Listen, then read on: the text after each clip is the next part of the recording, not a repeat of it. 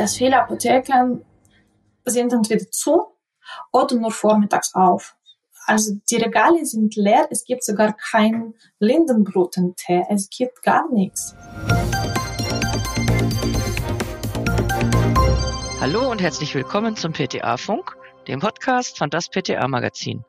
Mein Name ist Julia Pflegel und ich bin die Chefredakteurin des Magazins. Diesmal geht es um ein Thema, das uns sicher alle fassungslos macht. Der Krieg in der Ukraine. Die Apothekerin Ilona Spitz hat in Charkiw Pharmazie studiert und muss nun in den Nachrichten sehen, wie alles zerstört wird, was ihr wichtig ist. Mit meinem Kollegen und Online-Redakteur Christoph Niekamp hat sie über die Situation der Apotheken in der Ukraine gesprochen. Diese Folge des Podcasts PTA Funk haben wir am 23. März aufgezeichnet.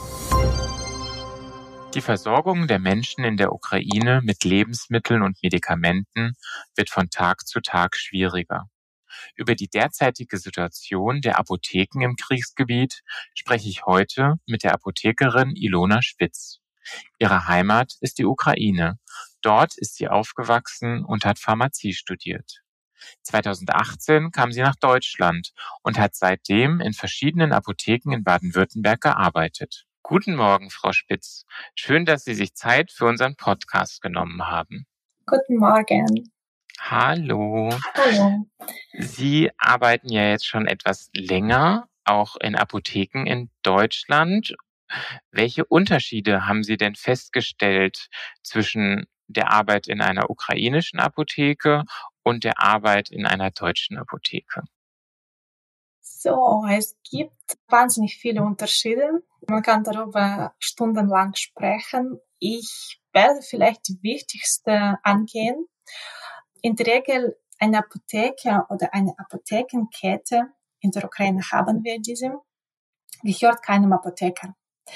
Am häufigsten ist es eine GmbH, ja, also ganz andere Rechtsform. Und die Apothekerleiterinnen oder der Apothekerleiter ist ein Angestellter mit entsprechendem Wissen und Erfahrungen. Der Apotheker ist nicht genau frei in seinen Entscheidungen, nicht genauso wie in Deutschland, weil es immer ein Druck von ähm, Inhaber ausgeübt wird.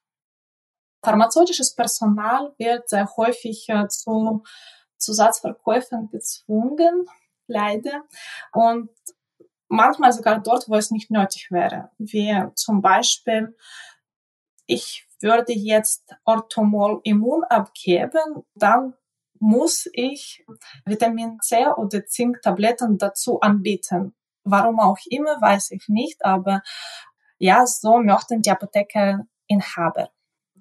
Zweiter Unterschied liegt darin, dass die Krankenversicherung in der Ukraine ist ganz anders geregelt die ähm, Patienten sollen ihre Kosten für Arzneimittel voll selber tragen. Und insgesamt, also so Hauptunterschied deutsche Apotheke und äh, ukrainische Apotheke, ist das Vertrauen an pharmazeutisches Personal. In Deutschland ist es deutlich höher als in der Ukraine. Und die Kunden in der Ukraine, die lassen sich deutlich häufiger von Dr. Google beraten lassen. Ja, die, die machen es deutlich häufiger. Und es gibt noch ganz viele andere Kleinigkeiten, aber ich finde, dass diese sind die Hauptunterschiede, was hier gibt und dort. So hat man schon mal so einen ersten Einblick, wie groß die Unterschiede wirklich in der Arbeit sind.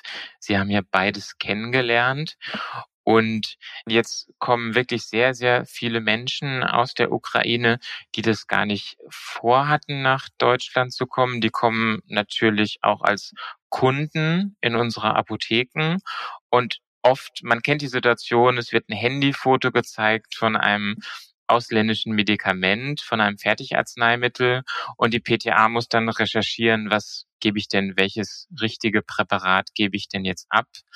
Haben Sie da Tipps, wie PTA hier in Deutschland die passenden Präparate für Geflüchtete aus der Ukraine finden? So, mein erster Tipp, Kunden ansprechen. Die, ähm, soweit ich es weiß, die Flüchtlinge aus der Ukraine, die haben eine Möglichkeit, eine SIM-Karte vom Telekom bekommen und dann haben sie Internetzugang. Bitte einfach immer Google-Übersetzer denken an verschiedene Möglichkeiten, wie, wie kann man kommunizieren mit einem Mensch, der kein Deutsch kennt. Und das Problem ist, mit ukrainischen Buchstaben, ja, das ist kyrillische Buchstaben. Man kann es nicht lesen, was auf der Packung steht. Ich kann es aber Ihnen sagen, die Menschen, die etwas brauchen, zum Beispiel, sie werden kommen und irgendwelche Pulver, irgendwelche Arzneimittel wollen. Die werden sagen, was sie wollen. Sie werden ein Foto zeigen. Aber am Ende werden sie entweder selber es googeln und finden, was sie brauchen und es vorzeigen. Oder sie werden, also ich finde, diese Lösungen kann man ganz gut besprechen mit Menschen, die vor Ort stehen, einfach mit Nutzen von Google Translator. Ich hatte selber schon so mehrmals es äh, hier erlebt, äh, es waren Menschen aus Bulgarien. Ich kenne kein Bulgarisch oder Rumänisch. Ich kenne auch nicht alle Sprachen. Aber mit Translator geht es ganz gut. Und einfach nicht fragen, was für ein Arzneimittel ist das, sondern wofür brauchen sie das? Weil Menschen sind überall Menschen, die machen auch Fehler die werden hier kommen und wollen ein Arzneimittel gegen Schmerzen, obwohl es kein Arzneimittel gegen Schmerzen war. Ja, also sie sollen es deutlich sagen, wofür brauchen sie es oder schreiben oder eintippen im Handy. Mhm. Also ganz wichtig die Kommunikation und immer nachfragen.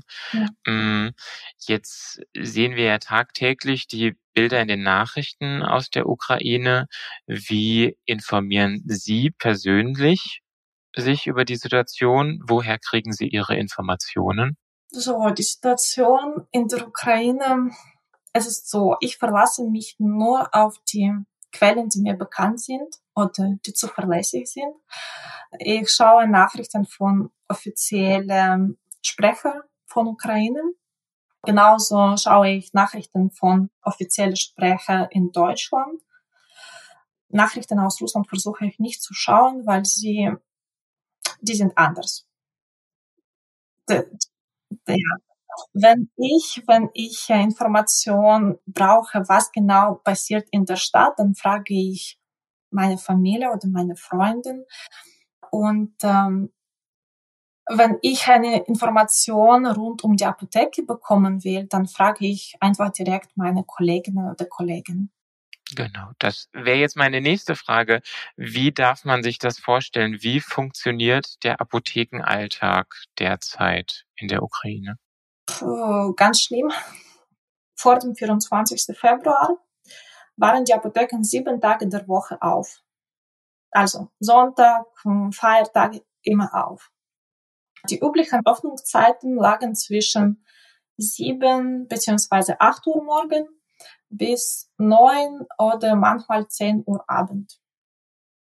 Die vielen Apotheken waren einfach rund um die Uhr geöffnet.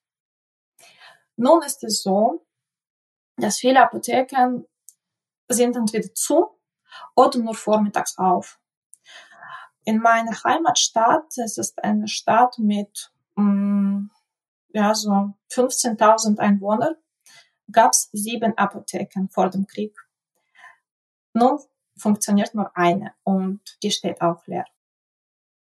Ah, und wo bekommen die Apotheken Medikamente her? Dann bekommen sie kein, also wenn es keine Lieferungen gibt, dann bekommen sie keine Arzneimittel. Wie gesagt, in meiner Heimatstadt also die Regale sind leer, es gibt sogar kein Lindenbrutentee, es gibt gar nichts. Die Kollegin aus Kiew hat mir mitgeteilt, dass in Kiew bereits am zweiten oder dritten Kriegstag die einige Großhändlerlager wurden angefeuert. Und daher eine Arzneimittelversorgung für die Apotheken ist nicht möglich. Die Situation unterscheidet sich vom Stadt zur Stadt in meinem Heimatstadt ist es so, dass es ist schon dort russische Soldaten, die sind dort und natürlich es kann dort nichts geliefert werden. Also sie haben dort nichts, sie bekommen nichts und mh, das ist eine super schwierige Lage dort. Das heißt, sie sind auf sich alleine gestellt, der Großhandel kann nichts mehr liefern, niemand Ja. kann mehr Ja. an die Apotheken liefern. Ja, es gibt, es gibt äh, die Freiwillige, die fahren einfach in andere Städte, dort wo äh, ukrainische, wo Ukraine noch Kontrolle hat, wo man kann etwas im Krankenhaus bekommen. Es gibt Freiwillige, die dorthin fahren und dann zurück, aber das ist sehr gefährlich und es gibt immer, immer weiter gibt es noch wenige Menschen, die es tun. Mhm.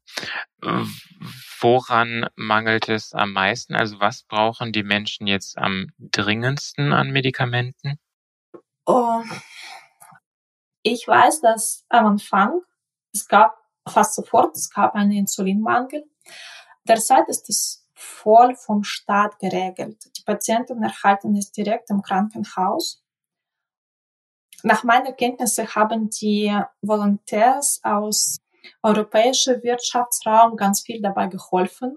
Die haben diese Lieferungen aus, also direkte Lieferungen vom Herstellen nach Kiew kontrolliert, beigebracht. Sie haben dort ganz viel mitgemacht. Und mit Insulin sind Menschen versorgt. Das wird jetzt von Kiew in alle Städte, wo es möglich ist, verteilt. Es ist nicht in alle Städte leider möglich. Aber die Unterversorgung bleibt bei vielen anderen Arzneimitteln. L-Tyroxin, die ALJ-Tabletten, Sedativa. Es, äh, es ist kalt dort äh, in der Ukraine. Menschen sind immer noch krank. Es gibt Corona, es gibt Grippe. Das ist alles geblieben, wie es jedes Jahr ist. Und ganz gewöhnlich Herkärtungsmittel sind auch manchmal schwierig zu bekommen. Und da es ein Krieg herrscht, die steigt im Bedarf an Verbandstoffe, Desinfektionsmittel, Analgetika, Antibiotika, ja, so Breitspektrum-Antibiotika, chirurgische Nahtmaterials. Also sprich alles, was bei schweren Wundversorgungen gängig wäre. Natürlich, das wird jetzt ganz, ganz viel gebraucht. Wie Und, können, Ja, ja, und- wie können denn Apotheken hier in Deutschland ihre ukrainischen Kollegen und Kolleginnen unterstützen? Was können die machen? Derzeit ist es so, dass unsere ukrainischen Kolleginnen und Kollegen eine Unterstützung benötigen, nur für die Bevölkerung mit Arzneimitteln zu versorgen. Es besteht keine Priorität, die Arzneimittelnachschube an die Apotheke zu senden. Ja, in den letzten Wochen senden ähm, wir humanitäre Hilfe an Krankenhäusern und die Arzneimittel direkt dort an äh, Endverbraucher verteilt werden, wie es mit Insulin zum Beispiel ist. Das ist keine gewöhnliche Abgabe, weil in der Ukraine mh, funktioniert alles genauso wie in Deutschland. Also es muss alles über die Apotheke laufen. Aber für den Kriegsstand, das ist eine perfekte Lösung, finde ich. Und äh, damit will ich sagen, dass wenn wir Arzneimittel und Medizinprodukte an ukrainische Krankenhäuser senden, helfen wir schon unsere, unseren Kolleginnen und Kollegen sehr viel. Okay, also es ist gut, wenn hier Geld, aber auch Medikamente gesammelt wird und das direkt an die Krankenhäuser geht, weil die Ja. gerade wichtig Ja. sind. Also natürlich ist es nicht sinnvoll, wenn wir jetzt jede Apotheke hier fünf oder zehn äh, Desinfektionsmittel, noch fünf Binden, noch fünf, fünf, fünf, zehn oder zwanzig. Es ist natürlich nicht sinnvoll, weil dann müssen Menschen es bekommen und neu sortieren und neu senden. Also das nimmt ganz viel Zeit. Aber wenn es so irgendwie organisiert ist, wurde so, dass ich weiß nicht, dass eine ganze Palette mit einem Artikel, andere Palette mit anderem Artikel, dann ist es schon hilfreich, finde ich. Also so zusammen koordiniert, nicht so Einzelsendungen zu machen. Mhm. Mm, Eine andere Frage zum Apothekenalltag. Die Apotheken, die noch aufhaben, Sie haben gesagt, die haben eigentlich nur noch vormittags auf. Wie sieht das mit den männlichen Mitarbeitern aus? Dürfen die da noch arbeiten oder wurden die bereits eingezogen vom Militär? Mm, Also in der Ukraine ist es so, dass die Apothekenmitarbeiterinnen und Mitarbeiter bleiben in Reserve. Ich sage jetzt auch Mitarbeiterinnen, weil Frauen, die in der Apotheke arbeiten, sind auch militärpflichtig. Äh, die sind aber in Reserve. Äh, das ist, die, die gehören nicht zu Menschen, die erst äh, an einem Krieg teilnehmen sollen. Dafür werden erst Menschen, die sozusagen Profis benutzt, weil sie mehr helfen können. Sie kennen einfach mehr. Aber ich kenne Menschen, sowohl Frauen als auch Männer, die sich zur örtlichen Verteidigung angeschlossen haben und die, die sind dann nicht in Armee, die sind so freiwillig und die verteidigen die Stadt, wo sie wohnen. Das heißt, die Frauen und Männer, die in den Apotheken arbeiten, sollen auch erstmal in den Apotheken bleiben, solange die offen sind, damit die Versorgung gesichert ja. ist der Bevölkerung. Frau Spitz, Sie haben ja in, in Kharkiv studiert. Wie geht es Ihnen dabei, wenn Sie derzeit die Bilder aus der Stadt in den Nachrichten sehen? Oh, Kharkiv ist für mich die zweite Heimat. Das ist nicht nur ein Studium, sondern zwölf Jahre meines Lebens. Und im Jahr 2014 hat Russland Krim annektiert und es gab immer eine Gefahr, dass in Kharkiv das Gleiche passiert wird wie auf Donbass. Und seitdem habe ich mich entschieden, dass ich die Ukraine verlassen muss, weil ich immer, immer wieder Angst hatte, sowas zu erleben wie Menschen auf Donbass. Und es war für mich immer noch eine Frage, wann genau der, der Putin weitergeht. Ja, das waren bei mir aber falsche Einschätzungen. Es war niemals wie im Osten. Das ist jetzt in Kharkiv äh, über 600 Mehrwohnhäuser, die sind einfach zerstört. Es ist nur Mehrwohnhäuser. Es gibt auch Krankenhäuser, die ähm, betroffen sind, Schule, ganz viel davon. Und äh, ich habe so vor zwei Wochen Bilder mit meinem Studentenwohnheim gesehen. Und äh, täglich beobachte ich alles, was mir irgendwann Freude gebracht hat dieser Schmerz ist nicht zu beschreiben. Ich kann es nicht beschreiben. Das tut mir immer weh. Das ist wirklich unfassbar und kann ich auch gar nicht so richtig nachvollziehen wahrscheinlich. Sie haben ja schon gesagt, es ist sinnvoll, wenn die Apotheken große Mengen spenden an Sachen, damit nicht so viel sortiert wird. Wie sinnvoll ist es, wenn Apotheken Geld sammeln und Geld spenden? Ja, wenn es so eine Geldspende an eine Hilfsorganisation, die alles in die Ukraine liefert, also so, dass es hier in Deutschland etwas eingekauft wird und in die Ukraine gesendet, ist es sinnvoll. Aber für medizinische Zwecke Geld in die Ukraine zu spenden, finde ich nicht sinnvoll. Es gibt dort nichts zu kaufen. Das ist dort alles leer. Die brauchen dort genau schon Medizinprodukte und Arzneimittel bekommen. Äh, die müssen sie bekommen und nicht einfach so Geld haben und dann, was mache ich denn mit dem Geld? Ich kann nichts kaufen. Alles leer, alles steht leer. Alle Regale sind leer. Genau. Mhm. Vielen, vielen Dank für Ihre Einschätzung soweit. Am Ende unseres Gespräches fragen wir unsere Gesprächspartner immer, was hat Sie denn persönlich in den letzten Wochen am meisten aufgeregt? Beruflich, persönlich? Also hier geht's meist nur persönlich. Jedes Video, jedes Bild regt mich wahnsinnig auf. Ich, ähm, es, einfach, es wird alles zerstört, was mir, was mir wichtig ist.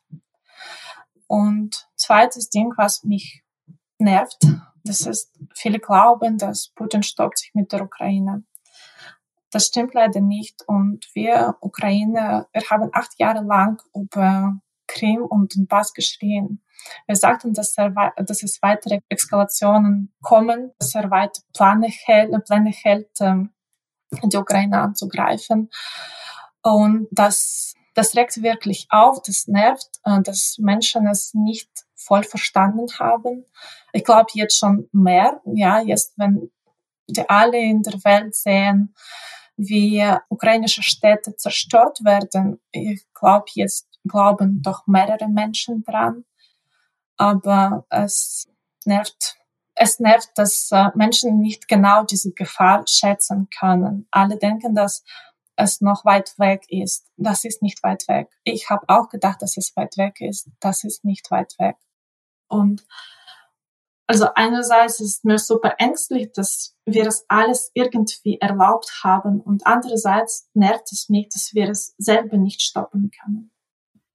Dass man so hilflos ist. Ja. Das, das stimmt. Vielen, vielen Dank, Frau Spitz, dass Sie sich die Zeit genommen haben und sehr gerne. Auf Wiederhören. Auf Wiederhören. Das war unsere aktuelle Episode vom PTA Funk dem Podcast von das PTA Magazin. Danke, dass Sie zugehört haben. Wir freuen uns über Downloads, Likes und Kommentare. Auf Wiederhören bis zum nächsten Mal.